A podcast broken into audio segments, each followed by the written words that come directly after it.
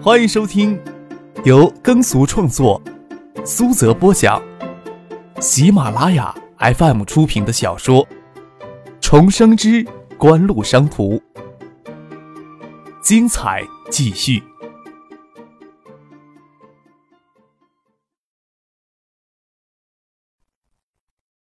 第五百三十六集。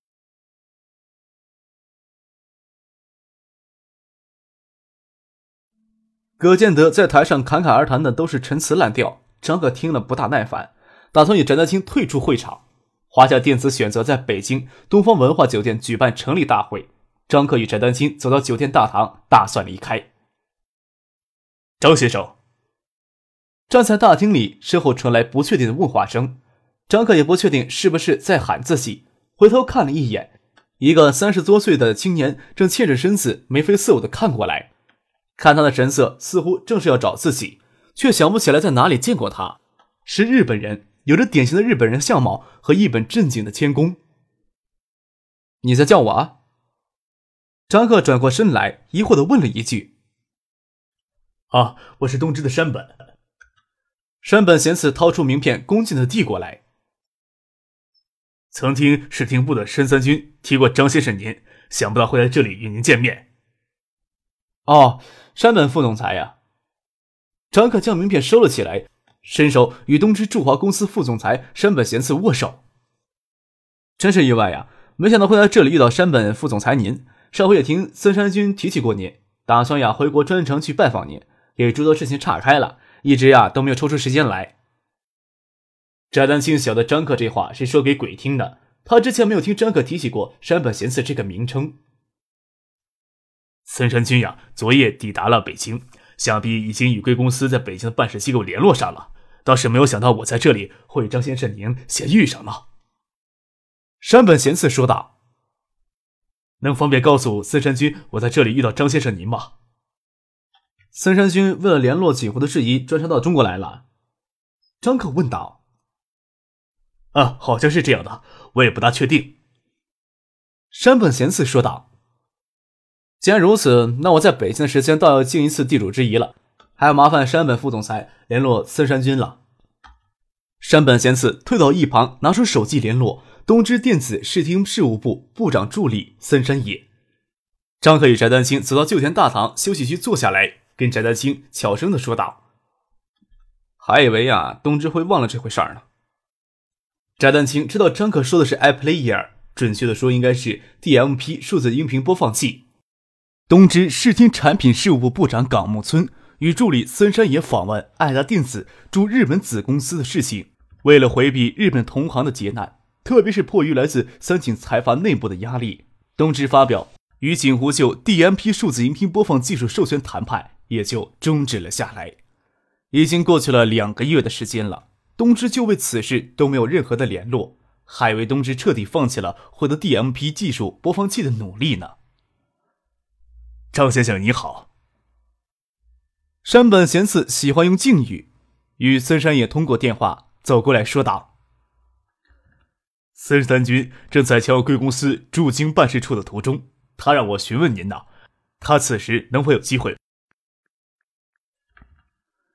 张克这次到北京来，是来打听一下中央高层对于信息产业发展的动向。除了昨天与徐月平见面，上午与玉云飞会面之后。就没有别的安排了。与东芝的合作，东芝手里的闪存技术是锦湖贪图已久的。既然人在北京，亲自与森山野接触一下也无妨。张克点头答应了下来。山本贤次又退到一旁与森山野通电话。张克让翟丹青给北京分公司的负责人周一平打电话，让他顺便赶过来一下，并要启动正式的谈判。锦湖这边也要与森山野相对等的人物。张克与山本贤次坐在酒店大堂的休息区域里，等候森山野的前来。这个档，大堂北面的会客大厅记者招待会已经结束，记者媒体纷纷退场。参加华夏电子成立大会的嘉宾，华夏电子还在酒店为他们准备丰盛的晚宴。李在柱与助手金南勇走到大堂来透一口气儿，看到东芝山本贤次与张可坐到一起，亲密的交谈着，微微有些心惊。看到山本贤次站起来，热切的跟他打招呼，又不便扭头离开，只得硬着头皮与金南勇走过去。山本君跟锦湖的张军认识啊？森山君曾跟我说过，张克是中国消费类电子教父式的大人物，我焉能不认识呢？山本贤次开玩笑的说道。张克平静的看着韩国三星驻华公司专务李在洙，不晓得他看到自己与东芝驻华公司山本贤次站在一起会有什么联想。李在洙脸上很平静，内心却不平静。锦湖与德仪推出的 DMP 技术，三星电子内部曾有人提及过类似的设想，由于亚洲金融风暴的缘故，设想没有受到重视。等李在洙看到锦湖在日收购网上音乐商店之后，想要积极推动相关技术的开发。才发现闪存技术与数字音频技术结合应用技术几乎给锦湖研究透彻了，这还是已经公开十八个月之前的专利情况。至于锦湖，甚至在闪存控制芯片的技术与嵌入式的闪存驱动芯片技术方面取得了好几项的重大突破，还无法知道具体的详情。要知道，东芝在九七年为了开发出可靠的闪存控制芯片技术，原本只需要投入三星三五个月的时间就能开发出来的产品。若是要绕过锦湖的专利，同等的人力可能要花上十倍的时间，都未必能成功。李在洙能肯定，锦湖为了 DMP 技术筹备已久。再次看到张克，内心如何平静呢？这款划时代的消费电子产品，很有可能让闪存技术在全球得到推广，极大促进闪存技术大规模商业应用的进程。但是在过去的三个月时间里，锦湖生产包括艾普利尔在内的 DMP 产品。未向三星购买任何闪存产品。由于英特尔近十年来专注于处理器的技术发展，对闪存技术研发投入很不足，目前还是三星与东芝的闪存技术更为先进一些。在九八年，闪存技术储存容易，却极为有限，而且价格高昂。除了在便携式电子产品看到市场前景之外，在其他领域应用能力极为有限，包括艾普利尔在内的所有 DMP 播放技术产品。是对闪存技术的首次大规模的商业应用。市场上已经有了 DMP 产品，还都是采用东芝的闪存产品。此时 DMP 才刚刚推广上市。若是 DMP 大行其道，锦湖决定将三星、东芝、英特尔三家在内的闪存技术获得大规模的商业应用的前期，虽然一直对锦湖都看不上眼，这个时候李在洙却不得不承认，锦湖此时手里掌握着让三星患失患得的东西。由于锦湖的艾普利尔以及其他代替电子厂商代工生产 DMP 播放器产品，都是采用东芝的闪存技术。看到张克与东芝驻华公司副总裁山本贤次站到一块儿，李在洙并没有感到特别的奇怪。当看到东芝视听部事务部的森山也走进大厅，向他们这边走过来，想起之前有关于东芝有意购买锦湖 DMP 技术，传言并非空穴来风啊。东芝的加入。将让 DMP 技术更加迅速在全球得到推广，东芝再也会倾向于推广他们的闪存技术吧。李在洙的脸上露出忧虑之色。东京之别后，有两个月都未见张先生的风采了。森山演的中语不好，而是直接用日语跟张克打招呼。由于李在洙点头招呼，李军也在这里。看到酒店大堂上悬挂的庆祝华夏电子成立的横幅。又恍然说了一句：“李军是来参加华夏电子成立大会的。”为了拿三星要挟东芝，张克可不想让森山野与山本贤次看出他与李在洙有着很深的个人恩怨。难得呀，我在北京遇到诸位，能否让我以做东尽地主之谊呢？张克将李在洙、金南勇也邀请在内。仿佛忘记了半年前之久，还拿热茶泼过李在洙的脸，扇过金南勇巴掌这回事儿。李在洙有些犹豫不决，还是金南勇更加隐忍，在别人不注意到的时候，轻轻扯了扯李在洙的衣袖。为了三星的利益，个人恩怨算不了什么。与其事后没头没脑推测锦湖与东芝的关系，还不如忍下这口气，跟着一起去察言观色，能看出更多的东西。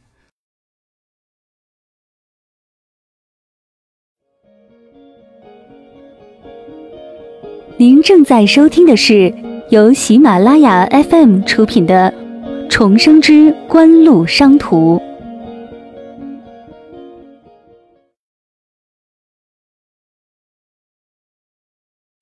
事实上，森山也在东京电子展上看到张克与李星宇相当亲密走到一块儿，甚至以为锦湖与三星有着不错的关系呢。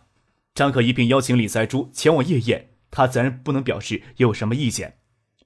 待北京分公司负责人周一平赶到之后，张克就邀请森山野、山本贤次、李在珠、金南勇等人离开华夏电子，驱车前往附近王府井大酒店用餐。与此同时，华夏电子成立大会的夜宴也在准备当中。葛建德热切地招呼那些身份显赫的贵宾，特别是那些海外电子厂商驻华机构的代表。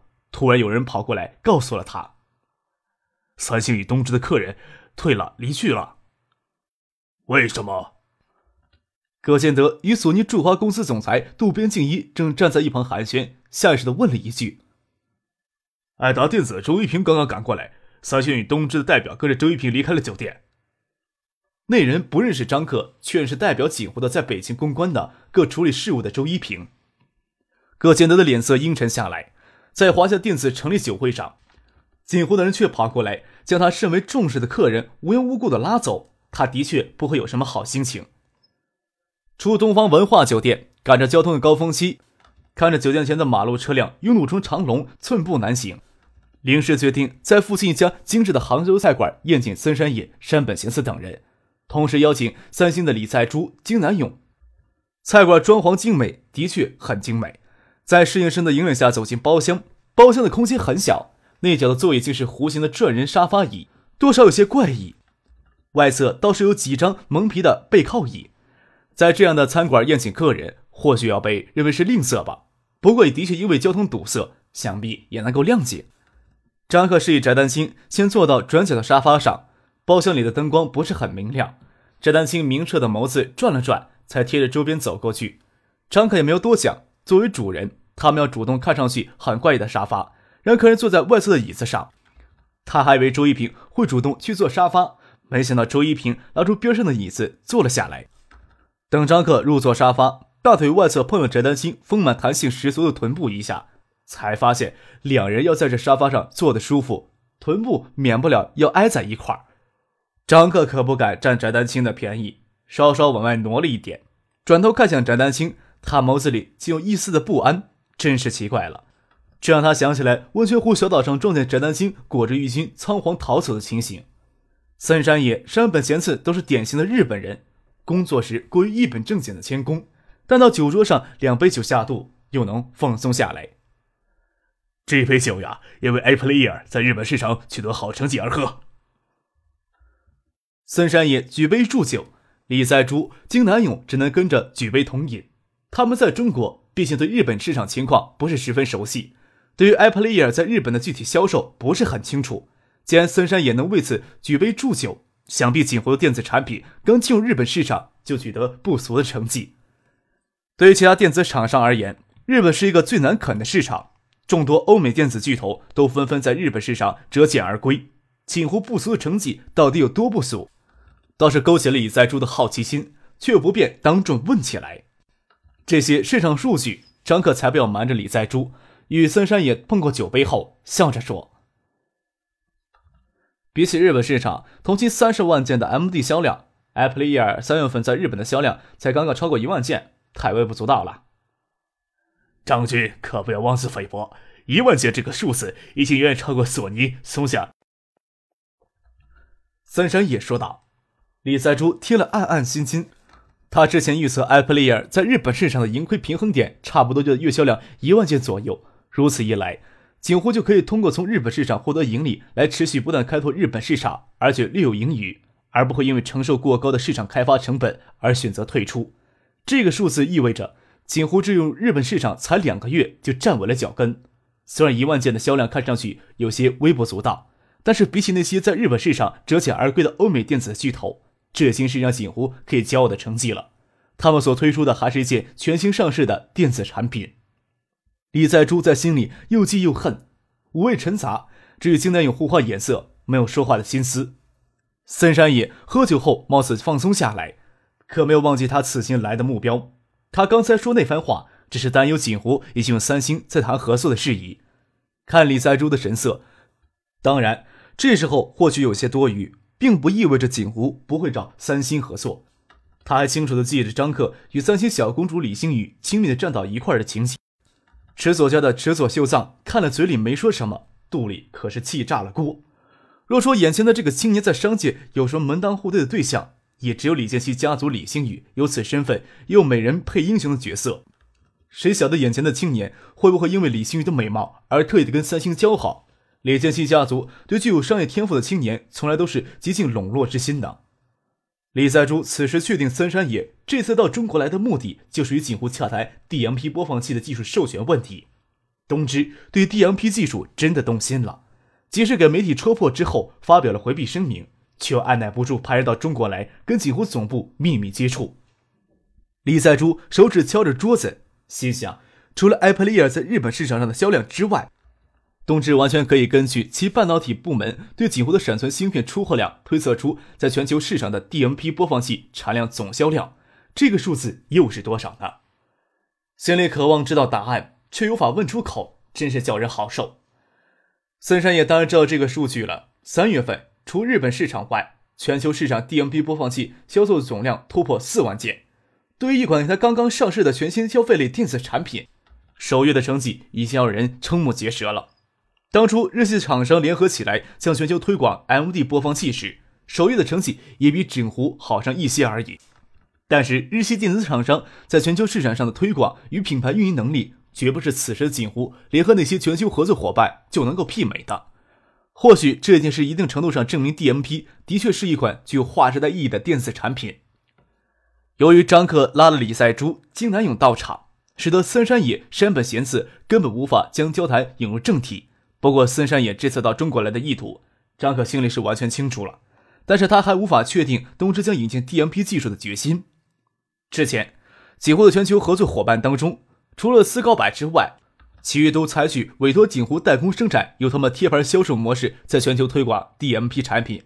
所以，DMP 上市之初，就在全球各地区用不同的品牌。有些比较敢冒险的合作商，就倾向于直接获得 DMP 产品技术的授权，而非简单的贴牌。授权要产品技术授权，自行组织生产可以获得更多利润。另外，在获得授权的产品技术上，可以进一步开发出更具竞争力 DMP 播放器。此时，陆陆续续有多家公司与锦湖开始相关的谈判。两个月前，在日本媒体揭露港木村访问爱达驻日本子公司的事情之后，在来自三井财阀内部的压力之下，东芝选择回避，终止了锦湖的谈判。但并非说东芝就彻底堵上了引入 DMP 产品技术的路，更多的是权衡利弊。虽然之前很看好 DMP 技术的市场前景，公司高层采取保守的回避策略，并没有可以指责的地方。两个月过去了，包括 Apple Ear 在内的 DMP 播放产品技术已经初步获得市场的认同，而且气势汹汹。东芝内部再度蠢蠢欲动，也并非是无法想象的事情。